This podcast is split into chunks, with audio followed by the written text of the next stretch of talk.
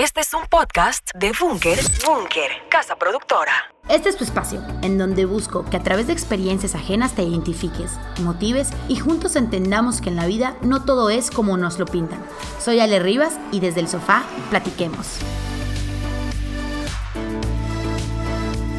Hola, bienvenidos a el capítulo número 51 desde el sofá. Estoy súper feliz de poder grabar este capítulo porque creo que platicar de las heridas de la infancia es platicar muchas veces de lo que somos hoy, de aquello que nos dolió y que ni siquiera sabemos y que tal vez no recordamos que vivimos de niños. Entonces, de verdad que creo que es, es un capítulo, que creo que es un, es un tema que de muchos de los que hemos platicado en capítulos anteriores se han emanado. Vienen y retrocedemos a la herida y después en esta edad adulta vamos manifestando algo y poderlo compartir con un mujerón de verdad a quien yo admiro porque es una persona que te genera paz, te genera buena vibra. Desde que platicas con ella o le haces una pregunta, sientes que agarras confianza y puedes contarle hasta tu más profundo secreto porque es una persona confiable. Y de esas de que ya no hay tantas en este mundo, esas personas confiables que te sonríen y que te hacen sentir tranquila, aunque de verdad sea lo peor. Y tengo el gusto y el honor de compartir micrófono con Rosy Correa, que es psicóloga especializada en terapia familiar y de pareja. Y creo que poder compartir de este tema que es tan fundamental para entendernos mejor, para entender eso que está en nuestro corazón, para entender que es eso lo que está en nuestra mente y que seguramente yendo un poquito hacia atrás y reconociendo, conociendo esas heridas, podemos tener una adultez mucho más tranquila, mucho más fluida y sobre todo ¿no? ¿Quiénes somos? ¿Por qué lo somos? Y que lo podemos hacer diferente. No importa que hayamos vivido en, en la infancia de los 0 a los 7, en donde pasan muchísimas cosas y creo que es un tema que cada vez se está hablando más de la importancia de estos años en la vida de cualquier ser humano en este planeta. Entonces, de verdad, Rosy, es un gusto y es un placer que estar aquí y sobre todo platicar de este tema, el que tú tanto amas, en el que tú tanto te apasiona, que es las heridas de la infancia. Muchas gracias, Ale, por la invitación. De verdad que yo también estoy muy emocionada por construir este capítulo contigo. Creo que espero que le pueda ser útil a muchísimas personas y nuevamente te agradezco. No, gracias a ti. Y de verdad que he estado en diferentes talleres, he leído un poco del tema, me he preparado porque de verdad que muchos capítulos, como ya mencioné, rebotan en las heridas. Y yo, ¿qué son esas fregadas heridas que no nos están dejando avanzar o que no estamos viendo con claridad? Entonces, partiendo de eso, me gustaría saber tú con, con tu experiencia, como lo ves en el consultorio también, si todos, cada persona ¿Tenemos alguna herida a mayor o menor escala? ¿Tenemos alguna o tenemos todas? Eh, ¿cómo, ¿Cómo va funcionando? ¿Nos van, tenemos todos los seres humanos una herida? ¿O no? ¿O sí? ¿Qué pasa ya?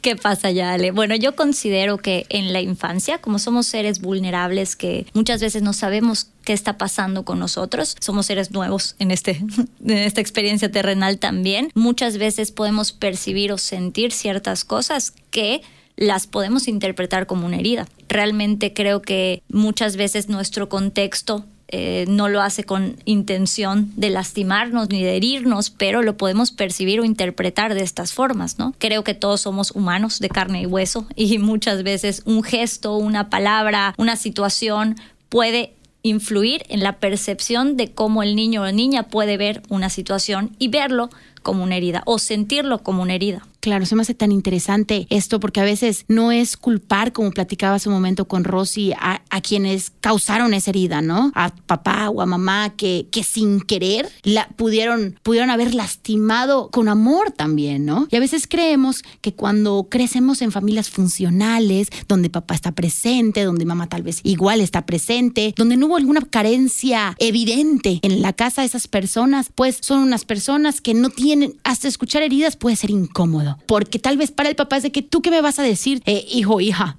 ¿qué me vas a decir de esto si tú, si creciste amado, creciste en un ambiente sano, entre comillas? Y decir heridas, pues puede ser algo doloroso para el papá porque, o para la mamá, porque hicieron todo lo posible, todo lo que estuvieron en sus manos para que sus hijos no lo sientan. Pero aún así, alguna situación que tal vez ni recordamos se sintió como tal. Entonces, no es sentir culpable ni echar culpas, ni mucho menos, simplemente es reconocer cuando eres niño, eres vulnerable y algunas cosas que tú ni siquiera sabías pudieron hacerte esa, me lo imagino, no como, no como algo que detonó una guerra, simplemente fue como que, pues una lastimadita que fue con amor a veces, ¿no? Totalmente, Ale. Esto que dices tiene mucho sentido. O sea, el niño interior o niña interior, a mí me gusta también llamarle como el núcleo emocional. Justamente es el núcleo emocional que eh, se queda en nuestro sistema límbico igual. Todo, todas las experiencias y situaciones que vivimos en nuestra vida se van de repente dejando huella en, en núcleo emocional. Y así como pues los seres humanos aprendemos de la vida por medio de nuestros sentidos, también aprendemos con las emociones. Pero muchas veces, como desde pequeños, no sabemos qué estamos sintiendo, no sabemos qué está pasando, de repente así podemos interpretar el mundo, justamente, ¿no? Entonces, eh, lo que dices es muy cierto, ¿no? No, hay que responsabilizar o culpar a nuestro contexto porque hicieron lo mejor que pudieron, hicieron lo que estaba en sus manos, con sus recursos, con su nivel de conciencia. Lo importante ahora es responsabilizarnos en cómo sanarnos esa herida, porque de alguna manera ya podemos ser seres conscientes de saber qué hacer con eso que sentimos en algún punto de, o está en nuestro núcleo emocional, porque al fin y al cabo las experiencias que vivimos, por más mínimas que sea, de que llegó tarde, lo que comentabas hace rato, llegó tarde mi mamá de la escuela o mi mamá empezó a trabajar cuando no trabajaba, son situaciones que vivimos y sentimos, ¿no? Entonces muchas veces como que las, nos las quedamos en nuestro núcleo emocional y eso puede influir en muchas, muchas cuestiones y situaciones de nuestra vida, ¿no? Porque es como, es como un aprendizaje, sin querer aprendemos que la vida puede ser así, pero no necesariamente es así. Y como con seres conscientes es importante verlos desde otros puntos de vista, sanarlos, porque muchas, muchas, muchas situaciones, relaciones, las basamos desde nuestro, desde nuestro núcleo emocional. Wow, se me hace algo súper, súper interesante, porque ese ejemplo, ¿no? De, del niño que eh, yo estaba platicando con, con un señor, con un adulto de pasado los 40 años y comentaba que una herida era el abandono y era porque sus papás presentes, mamá lo amaba, todo, todo bien en casa pero tenía esa herida muy profunda en el corazón. Y era pues porque le dijeron que iban a pasar a buscarlo a las 2 a la escuela y pasaron a las 2.40 y lo sintió como un abandono total. El niño no está midiendo si, si de verdad, o sea, si de verdad es por por la causa de la que haya sido, si fue el tráfico, si algo se le cruzó en el camino, pero la herida ya está. Entonces, en esa edad adulta tenía miedos, tenía, no quería quedarse solo, porque sentía algo que lo remotaba a, a ese día, ¿no? Entonces, ahí podemos ver que no es culpa de nadie, que no es que no lo hayan querido, que no es que vivió una carencia, simplemente son cosas naturales y normales que se van dando día a día en la vida de unos padres con unos hijos. Totalmente. Inclusive, Ale, ahorita que estás diciendo eso, ya hay todo una, un enfoque en psicología que se llama constelaciones familiares, no sé si lo han escuchado. Justamente nuestro capítulo creo que es 49, es de las constelaciones familiares. Pues justo eso habla también de que cuestiones emocionales no resueltas de nuestros antepasados también se van, se van trasladando a otras generaciones. Entonces, inclusive puede ser una herida en la infancia que no es tuya. ¿Me explico? Entonces, de esto se trata, no de culpabilizar, de, de alguna manera descubrir quién me hizo esta herida. Se trata de validar lo que sentimos y de responsabilizarnos para ver qué podemos hacer. Y justamente la autora que me estoy basando se llama Margarita Blanco, es una mexicana que habla mucho de la sanación del niño niña interior y ella hace una, una metáfora, ¿no? De, que nuestro núcleo emocional o nuestro niño interior a veces lo tenemos como, no tenemos relación con él, lo tenemos muy olvidado. Entonces ella habla de que como si lo tuviéramos en un cuarto escondido, empolvado y cada vez que sentimos algo fuerte en nuestra vida es como toma el control y también hace referencia como a estuviéramos en un coche, en, un, en una tormenta, tú estás llevando tu vida, pero cuando viene la parte más difícil es tú, tú la manejas, mi niño interior, mi niña interior. Entonces por eso muchas veces podemos sentir emociones muy intensas que de repente nos pueden, nos pueden descontrolar, pueden ser como emociones demasiado fuertes en nuestra vida. Y muchas veces dicen que las emociones que son desproporcionadas a la situación tienen que ver con nuestro niño o niña interior porque es algo que llevamos en nuestra huella emocional desde hace mucho. Entonces se muy, muy fuerte. Definitivamente. Ahorita que, que estaba hablando de esto, me acordé que en una plática con una persona que igual fue invitada al tema, ah, invitada al podcast, eh, me acuerdo que platicábamos de este tema, ¿no? Y en los talleres platicábamos del tema del niño interior y decía, tenemos que entender que somos seres duales, que están con su adulto, pero también están con su niño. Entonces, qué qué cañón, ¿no? O sea, el decir, no es nada más ver a la Rosy hoy de 30, 31 años, sino también ver a la Rosy de 4 o 5 que está dentro de ti, ¿no? Que está a esa Ale dentro de mí, que no nos podemos olvidar, porque a veces esa, esa niña es la que reacciona. Y como tú dices, cuando sentimos las emociones desproporcionadas para algún hecho en, en concreto, pues muchas veces no es la Ale de 31 años. No es la Ale que conoce, que se habla aquí, que se pone en el micrófono. Es la Ale de 5 o 6 años que salió, ¿no? En ese momento. Entonces, si lo entendemos así, tal vez vernos a nosotros puede ser algo hasta muchísimo más compasivo cuando erramos, ¿no? Porque no es la persona que ya tiene su maestría, que está estudiando su doctorado, que está, está por aquí. No es esa. Hasta esa persona es dual. Totalmente, justamente. Ale es esa parte que se siente niño, es esa parte que se siente vulnerable, esa parte que de repente no sabe qué hacer. Y nuestra chamba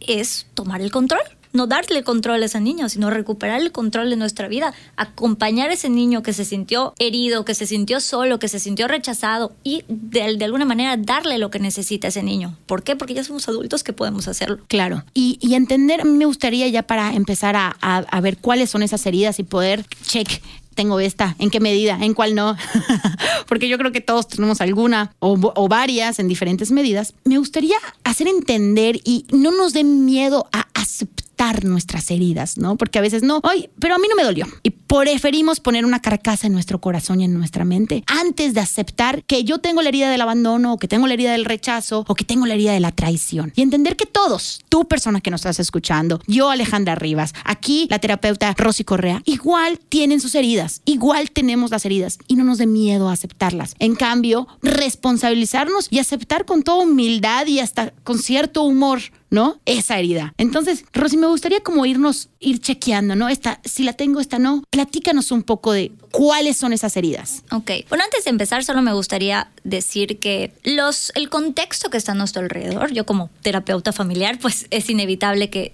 que les diga que esto influye, ¿no? O sea, el contexto, las palabras que utilizaron en nuestro contexto mientras crecíamos, eh, si de repente hubo violencia, violencia física, violencia psicológica, cuando hay de repente amenazas, condicionamientos, recuerden, esto no es para buscar culpables, sino es para reconocer qué pasó en nuestra infancia, porque de alguna manera, esto siempre se los digo a, también a las mamás, que es importante como el, el estar consciente de cómo, cómo nos dirigimos a los niños y trabajar en nosotros mismos también, porque el diálogo interno de un niño es construido en esa edad. Entonces, el diálogo interno de un adulto puede ser lo que sus papás le dijeron de chico, lo que sus abuelos le dijeron de chicos, lo que en el contexto vivió de chico, ¿no? Entonces, por ejemplo, eh, si nos condicionaron mucho, ¿no? Eh, si nos compararon, si nos amenazaron muchas veces, esas mismas conductas las tenemos hacia nosotros y nos condicionamos, ¿no? El típico, hasta que yo haga esto voy a ser feliz, hasta que yo sea así voy a, voy a estar bien, o nos amenazamos o nos comparamos constantemente. Entonces eso es importante reconocerlo para trabajar, ¿no? Para saber que esto no son actitudes de amables hacia uno mismo, y recuerden, no es para buscar responsables, es para identificar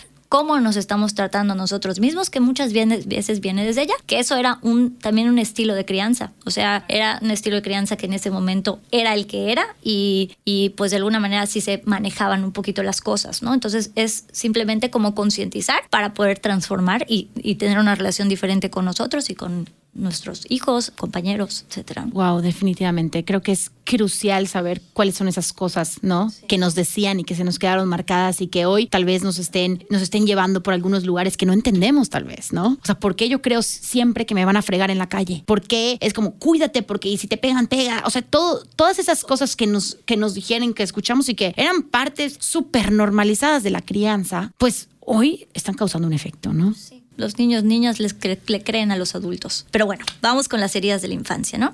La primera herida, eh, bueno, mencionaré la de abandono. Alex, si me quieres complementar en algo, decir algo también, pues, pues son los niños o niñas que percibieron o vivieron falta de afecto, compañía o protección. A estos niños interiores les da mucho miedo quedarse solos a veces y en general y pueden tener a veces como relaciones dependientes por este miedo. O sea, el miedo a quedarse solos es tan fuerte que influye constantemente en sus amistades, en sus relaciones porque ¿qué pasa si se va? ¿Qué pasa si se va? Y el miedo es a a esto que sentimos, a esta emoción tan fuerte que no podemos a veces saber qué hacer con ella, ¿no? Entonces, muchas veces, por eso es importante, y lo reitero, ¿no? El darnos a nosotros mismos lo que necesitamos, porque lo que no da miedo es el hecho, da miedo el cómo me voy a sentir cuando mi amiga se vaya, cómo me voy a sentir cuando mi pareja se vaya, entonces no se va a ir. Entonces voy a hacer lo imposible porque se quede. Sí, definitivamente. Creo que después vemos a muchas personas que gracias a su herida del abandono están soportando unas cosas que decimos como fregados te atreves a soportar esto, pero no es esa persona de 30, 35 años o los años que tú le quieras poner. Es esa niña que no puede hacerlo diferente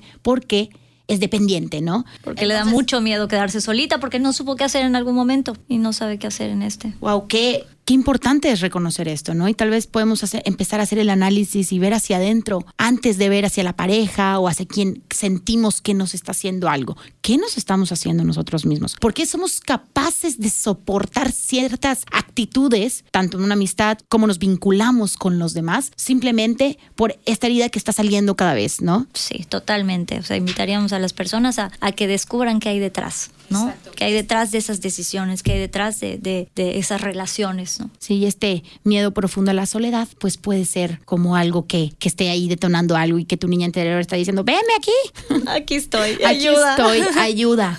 Porque sí puedes, ¿no? Y, yo creo que el adulto le que tienes que irse allá y decirle, sí puedes, chiquita. Totalmente, totalmente. Eso es importante. Ahorita vamos a hablar qué se puede hacer para acompañar a los niños y niñas interiores que se sienten así. La siguiente herida es la del rechazo. Eh, esta, esta herida implica que cuando nuestro niño interior como percibió o vivió rechazo a su amor o de repente sintió no aceptación de familiares, de amigos, etcétera, ¿no? Esta herida a mí me da como mucha ternura, ¿no? Porque cuando te sientes no aceptado por tu exterior, por tus papás, por tus amigos, es muy difícil aceptarte a ti mismo, ¿no? Entonces son personas que se pueden de repente tener mucho autodesprecio en su físico, en su manera de ser, constantemente como críticas con ellas, entonces puede, puede sí tener que ver como con esta herida y también buscan mucho la aceptación por lo mismo, o sea, porque no quieren sentirse rechazados, quieren sentirse aceptados, entonces están constantemente buscando esa aceptación o sentirse parte, que al fin y al cabo es una necesidad del ser humano, pero cuando viene de esta herida, pues no, no, no es tan sano.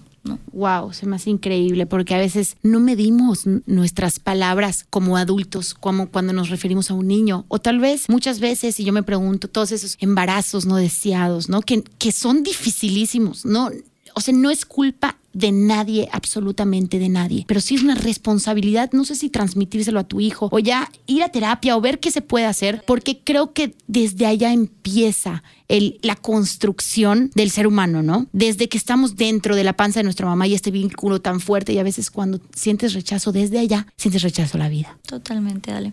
Sí, esto es muy, muy fuerte porque, porque sí los niños lo pueden percibir. A veces también, bueno, me gusta mucho también el tema de la crianza y cuántas expectativas influyen muchas veces en la, en la crianza, ¿no? O sea, las, expectativas de los papás de me gustaría que mi hijo juegue fútbol. Y el niño no juega fútbol, entonces puede, o la niña no juega fútbol y se puede cuestionar ella qué, qué está pasando conmigo, hay algo mal en mí, qué, qué, qué debo hacer, ¿no? Y también es, allá está, es, para mí es un riesgo, ¿no? Porque puedes, podemos hacer niños que traten de cumplir las expectativas ajenas y no ver por ellos, y no verlo por los que les gusta, sino por este miedo tratan de hacer lo que la gente espera. Por el tema de la aceptación, ¿no? Por sentirse aceptado. Y creo que como lo principal es aceptarte tú, porque si tú no te aceptas en esta vida como eres, ¿cómo le vas a pedir al otro que te acepte? Y como decíamos, o sea, el reconocimiento, la pertenencia, son partes esenciales del ser humano. Las necesitamos, ¿no?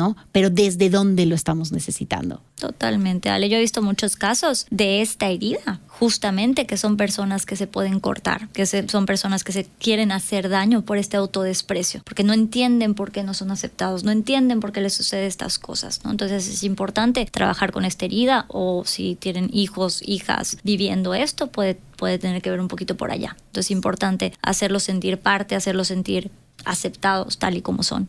Exactamente. Y creo que igual, ya para complementar esta herida, eh, es como empezar por cambiar el discurso. Ya lo habíamos dicho, en el lenguaje es importantísimo, las palabras tienen, son capaces de construir o destruir. Entonces, empezar a, a atrevernos a decirnos cosas bonitas, a decirnos y validarnos como somos, con nuestros gorditos, con nuestra cara como es, con nuestro cuerpo, con nuestra altura, porque es normalizado hoy sentarte en una mesa con amigos, con familia y empezar a decir que quieres mejorar en esto, que no eres suficiente, sin decir tal vez no soy suficiente, pero ay, ya no soporto, es que ya cuando acabe de tener hijos, ya necesito entrar a, a que me corten toda para ya quedar más bonita. O sea, es tan el autodesprecio, el no aceptación, el creer que no entramos y la crítica personal y lo que nosotros somos capaces de decirnos a nosotros mismos, se lo estamos diciendo a todo nuestro cuerpo. Empezar por un discurso bonito y cada vez que yo voy a hablar, hablar y decir algo mal de mi cuerpo o de la forma en que soy, tal vez guardar silencio, ¿no? O un silencio o cambiarlo.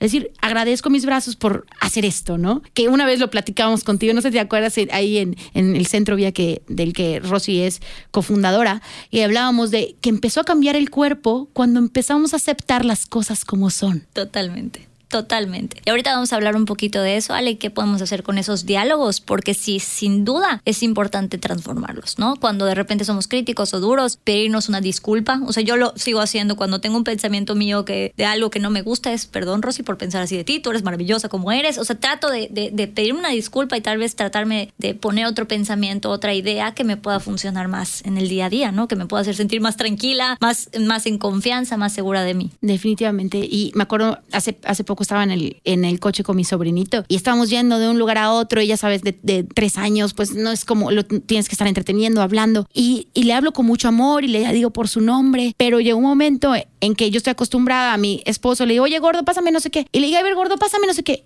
y se quedó. Y soy gordo. Yo no, mi amor, es que no, no era eso. Este, vamos a decir todo lo que sí eres. Entonces empezábamos a cambiar el discurso, ¿no? Entonces, a ver, dime todo lo que sí eres. Soy guapo guapísimo. Soy valiente, soy fuerte, soy lindo, soy inteligente. Entonces soy valiente. Y a veces sin querer lo decimos, ¿no? Y lo decimos con todo el amor. Es un, es un apodo desde el amor, definitivamente. Pero a un niño tal vez lo siente agresivo, ¿no? O no sabes cómo, cómo lo va a interpretar. Entonces yo rapidísimo le di la vuelta y le dije, eso es lo que no eres. Dime todo lo que sí eres. Entonces ya empezamos a decir palabras afirmativas que, en el que él se sienta cómodo. Sí, soy valiente. Sí, soy fuerte. Sí, soy lindo. Sí, soy inteligente. Entonces, claro que la vamos a regar, ¿no? Y espero no haber haberle hecho nada, pues le podemos dar la vuelta. Entonces ser como muy, muy conscientes de las palabras. Sí, justamente. Y ahorita que hablemos un poquito de las creencias, a ver si nos da tiempo, las creencias justamente vienen a partir del lenguaje. El, bueno, la herida de la humillación eh, surge cuando nuestro niño o niña interior vive o percibe constante crítica, exposición, burla, ridiculización. Eh, y eso, por supuesto, afecta directamente la autoestima. Son niños que se pueden sentir menos, eh, no tan valiosos por todo lo que pueden vivir en ese contexto, ¿no? También, por ejemplo, el bullying puede tomar esta parte importante en que los niños tengan esa herida, que no necesariamente es de los papás, puede ser del contexto en el que viven. También está en esta, en esta herida normalmente quieres complacer a los demás para que no te lastimen. ¿Me explico? Es como quieres que estar bien, quieres que, sí, para que no te humillen, no te burlen, que también tiene que ver un poquito con la aceptación. Definitivamente, y aquí este, muchas veces como platicábamos, son, son heridas, son momentos que, que marcaron a una persona que, que, no fueron, no fueron por malos. Aquí este, me acuerdo que estaba, estaba leyendo antes de platicar contigo, que a veces puede ser desde los rolling eyes, o sea, desde que subes los ojos y se ve blanco, cuando le dices algo a tu papá o a tu mamá y que, ay, y que suben los ojos y se ve blanco el ojo. Desde ahí ya entra la humillación porque dices, chiscas, la regué, no debe haber dicho eso. Y desde el niño lo va sintiendo y ni siquiera fue una palabra tan siquiera. Fueron un gesto el que hizo que sintió la persona invalidada, no reconocida, ¿no? Entonces es desde eso, desde cuidar nuestras expresiones y más cuando están en esta edad tan vulnerable. Por eso lo importante, Ale, yo siempre lo digo, eh, para nuestro alrededor, para nuestra familia, pareja, hijos, lo mejor que podemos hacer es sanar. O sea, sé que hay un dicho de que ah, los padres o los morirían por sus hijos. Es importante también sanar por sus hijos. Es importante trabajar las emociones, porque muchas veces también sucede que son estas dificultades de gestión emocional, de no saber qué hacer, de no saber cómo lidiar con tus heridas, porque todos los adultos con, con heridas también pueden de repente manifestar manifestar o expresar ciertas ideas, o contextos o situaciones que pueden afectar o influir, ¿no? No, digo, repito, no, nadie lo hace con mala intención, ¿no? Nadie quiere lastimar a sus hijos, pero de alguna manera nuestras heridas pueden influir. Entonces es importantísimo sanar. Oye, ahorita que dijiste esa, esa frase que le escuchas, yo por mi hijo me corto un brazo, me corto la cabeza, yo me muero. Bueno, no, no, los hijos no queremos que se mueran, que se corten un brazo ni la cabeza. O sea, queremos que sanen. Eso es lo que queremos. Y los hijos, lejos de cualquier cosa, queremos ver a padres felices. No a padres mutilados. Sí, totalmente. Totalmente, Ale. La herida de la traición que muchas veces lo que genera es el miedo a confiar, pues es cuando un niño percibe o siente que que lo traicionaron por alguno de sus padres, compañeros. Recuerden que esto sucede en la infancia y puede ser con figuras significativas, no necesariamente tiene que ser los padres que el niño lo percibe de esa manera. Y cuando son repetitivas, como que el niño puede ser aislado, tener como mucha desconfianza. Y ahorita les voy a hablar un poco de las máscaras, pero algunas heridas tienen máscaras. Por ejemplo, la máscara de esta herida es huir. Entonces, como no quiero que me traicionen, bye ¿Me explico? No me apego tanto, no me involucro tanto porque me puede doler mucho, porque no quiero que me traiciones. No, perdón, la máscara de este es el controlar. El controlar. Controlas todo para que no nada salga mal, para que no te traicionen, para que no te lastimen. Que justamente las máscaras son para evitar esa emoción o para evitar que te toquen la herida. Porque recuerden que esa herida, yo me la imagino en el alma, que a veces suceden situaciones que te la pican. ¿Me explico? Y veces que yo creo que hasta el universo lo hace como para que sanes tu herida y te des cuenta de que está allá. ¿Me explico? Y también percibimos muchas veces la vida desde esa herida, ¿no? O sea, estamos como muy pendientes de que no nos duela, entonces de alguna manera podemos atraer ese tipo de situaciones, ¿no? En la herida de la injusticia eh, se origina cuando el niño o niña percibe mucha rigidez o injusticias o falta de flexibilidad en su crianza, que eso también puede ser, eh, puede generar que el, niño o niña sea no flexible con sus pensamientos o muy rígido, etcétera, ¿no? Por ejemplo, yo tuve esta herida porque fui la única niña de dos hermanos. Entonces yo lo, lo sentía muy injusto. Como mis hermanos podían hacer esto y podían, se ponían short y yo no. Entonces yo sentí mucha injusticia. Justamente mis papás, ¿qué iban a hacer? ¿no? Pues también me tenían que tratar diferente porque era mujer, pero es un ejemplo de cómo de repente las heridas pueden, sí pueden ser de, de situaciones que no no son intencionales, ¿no? Y por ejemplo, para mí esta herida fue importante porque yo noté que le estaba arrastrando porque todos los temas de injusticia, Ale, me iban directo a la herida. Y obviamente era una emoción desproporcionada que me sacaba mis uñas garras y me peleaba con la gente por temas de injusticia, ¿no? Entonces fue cuando dije, oh my God, tengo que trabajar en mí, porque ya con mis temas feministas estaba incomodando a mi familia. Vi que tenía que ver con esa herida. Perdón, ¿qué querías decir? De, de la herida de, de la traición y la injusticia. Un tema importante son lo justamente que hablábamos, que para mí no podemos terminar sin hablar de esto, de las creencias limitantes, ¿no? Y del, del autoconcepto de identidad. Las creencias, un neuropsicólogo lo explica así cada vez que nos repiten una idea, se vuelve una creencia. O sea, cada vez que se repite una idea, se va como forjando un canal neuronal más fuerte, más fuerte, y el cerebro lo va comprobando. Así funciona el cerebro, ¿me explico? Entonces, si tú crees algo, si yo, no sé, de pequeña me dijeron, no eres, no eres buena en matemáticas, Rosy, y de repente mi mamá me dijo, hay que estudiar matemáticas, y de repente la maestra, ay, no te fue tan bien mi, cerebro va, va comprobando que no soy buena en matemáticas. Entonces, esta idea o esta es una creencia sobre mí que al fin y al cabo tiene que ver con el contexto. No es culpa de nadie, pero de alguna manera el contexto me pudo dar esa idea y, y solita yo la fui comprobando. Entonces, por eso es importantísimo cuestionarnos cuáles son esas ideas o creencias de la vida, porque de repente hay creencias del dinero, de las relaciones, del cuerpo, o sea, de, de, nosotros mismos, de lo que nos hicieron sentir o pensar de nosotros, en nuestro contexto, que se vuelven a veces incuestionables, ¿no? O se vuelven como, no, yo ya soy así y ya está. Me explico, no hay nada que hacer. Y claro que hay, hay, algo que hacer. Si eso se formó a través del lenguaje, también se puede deconstruir por medio del lenguaje, ¿no? Como esto que decíamos de, a ver, no, no es que yo sea mal en matemáticas, tal vez me fui más lenta de lo normal, pero no quiere decir que yo no sea esto. Tengo también las posibilidades de, de, de decidir cómo quiero ser. Sí, yo creo que aquí hay muchísimas creencias que nos pusieron de chiquitas como, ay, el gordito, la gordita, eh, si no, no vales. Y vas creciendo y vas viendo, y vas viendo las representaciones de las mujeres y ves que todas son flacas, hay cuerpazos de, de cierta forma, de con los estereotipos, y dices, vas esa, esos caminos neuronales, pues neuronales pues se van fortaleciendo porque te das dando cuenta que sí es verdad, ¿no? Entonces lo que te dijeron, o sea, que sí es verdad entre comillas, claro que no es, pero te das dando cuenta que todo va apuntando a que una mujer bonita se tiene que ver de esta forma, que se tiene que vestir de esta forma. Entonces, cuando tú te sales de eso, cuando tu cuerpo es naturalmente distinto, pues dices, no, aquí no entro. ¿Y qué hago? ¿Y qué hago? Porque no tengo una representación real de lo que yo, de lo que yo tengo. Entonces ahí hay muchas creencias que yo invitaría a cuestionarnos. Totalmente y más las que también son de nosotros mismos, ¿no? Claro que influyen todas las de nuestro día a día o nuestras relaciones. Por ejemplo, eh, no sé si se acuerdan de la película de Coco, que no, la música es satán, ¿no? Esa es una creencia que vino desde una experiencia y un niño se la puede creer y vivir con eso, ¿no? Para mí, el, muchas de las creencias que tenemos de nosotros mismos, que son el autoconcepto, pueden resultar un poquito como no constructivas para nuestro día a día porque nos limitan en muchas cosas, ¿no? Tal vez nos, el, niño nace sin autoconcepto, no sabe cómo es. Entonces el contexto le va diciendo, eres gordito, eres no sé qué, eres no sé qué. Entonces el niño se va atribuyendo esas cosas. Y, lo, y yo lo lo veo y me gustaría compartirles como esta metáfora. Todo lo, que sucede en nuestro cerebro, la programación neurolingüística, que a mí me gusta también mucho ese tema, que es la PN, la programación neurolingüística es justamente esto, cómo vamos construyendo ciertas cosas a través del lenguaje, ¿no? Entonces, por ejemplo, si nuestro diálogo interno es constantemente crítico, para mí es como armar una, una castillito de Lego que no sé desde qué día nos empezamos a decir, ay, soy esto, es que no hago esto bien, es que no sé qué. Entonces vas construyendo un castillo de Lego que el cerebro le va a hacer caso al castillo más grande. Sin embargo, creo que podemos ir deconstruyendo y quitando cada vez que nos digamos eso, que pensemos eso. Por ejemplo, esto que te decía de, decías de cuando pienso algo de mí que no me gusta es, a ver, una disculpa, no, Rosy, recuerda que tú eres esto y esto y esto. Y es como empezar a hacer otra, otro castillito de Lego es un poquito tardado, sí, porque llevamos no sé cuánto tiempo de nuestra vida diciéndonos estas cosas, creyéndonos ciertas cosas que no son funcionales, pero hay esperanza. Es una constante, ¿no? O sea, yo también, otra metáfora así, puede ser más gráfica, es como un camino, un camino ya hecho que nuestro cerebro se va aquí, se va aquí, se va aquí.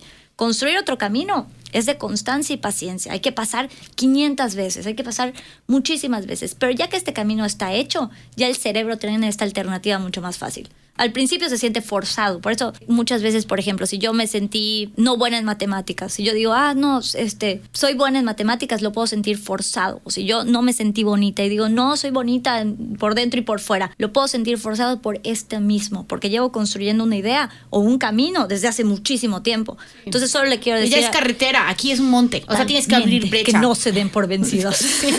que, es, una cuestión de todos los días. Sí.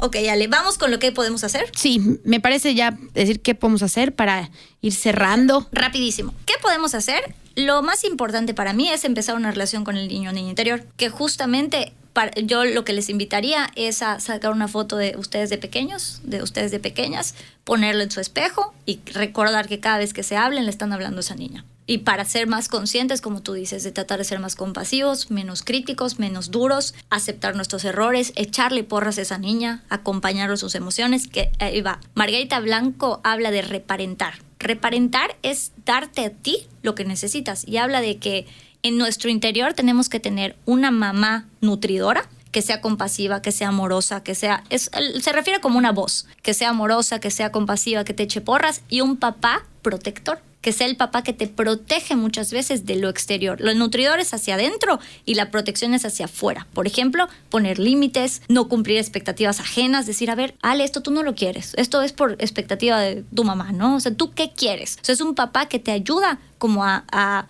que veas por ti, que te cuida, ¿no? Entonces esas dos voces son muy importantes y por supuesto como ir neutralizando al papá crítico, que es esa vocecita crítica muchas veces juzgona que está ya constantemente en nuestro día a día. Entonces es importante como ahí decirle, a ver, no, recuerda esto, constantemente concientizar, ¿no? Además de trabajar las, las creencias limitantes, auto observar hasta en comentarios, ¿no? Si de repente yo digo, ah, no, es que la vida es muy difícil, puede tener que ver con una creencia, ¿no? Si el ganar dinero es difícil o las relaciones son difíciles, ¿qué?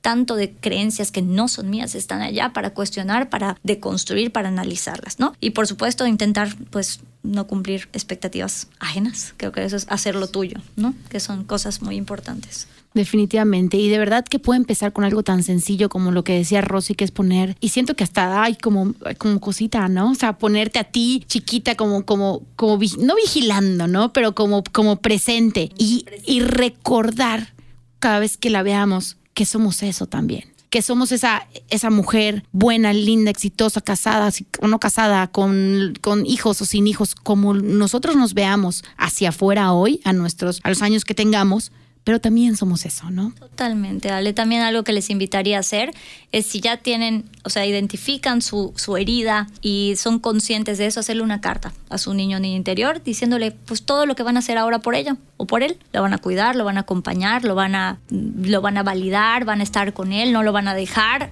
todo lo que para mí es como un compromiso contigo mismo, ¿no? De que se puede hacer que es muy bonito. Y también la última cosita que quería agregar es que pues piensen en tres o cuatro palabras que les marcaron más en la infancia, ¿no? Para que puedan descubrir también estas, este autoconcepto, estas ideas que muchas veces, repito, son del contexto, no son nuestras.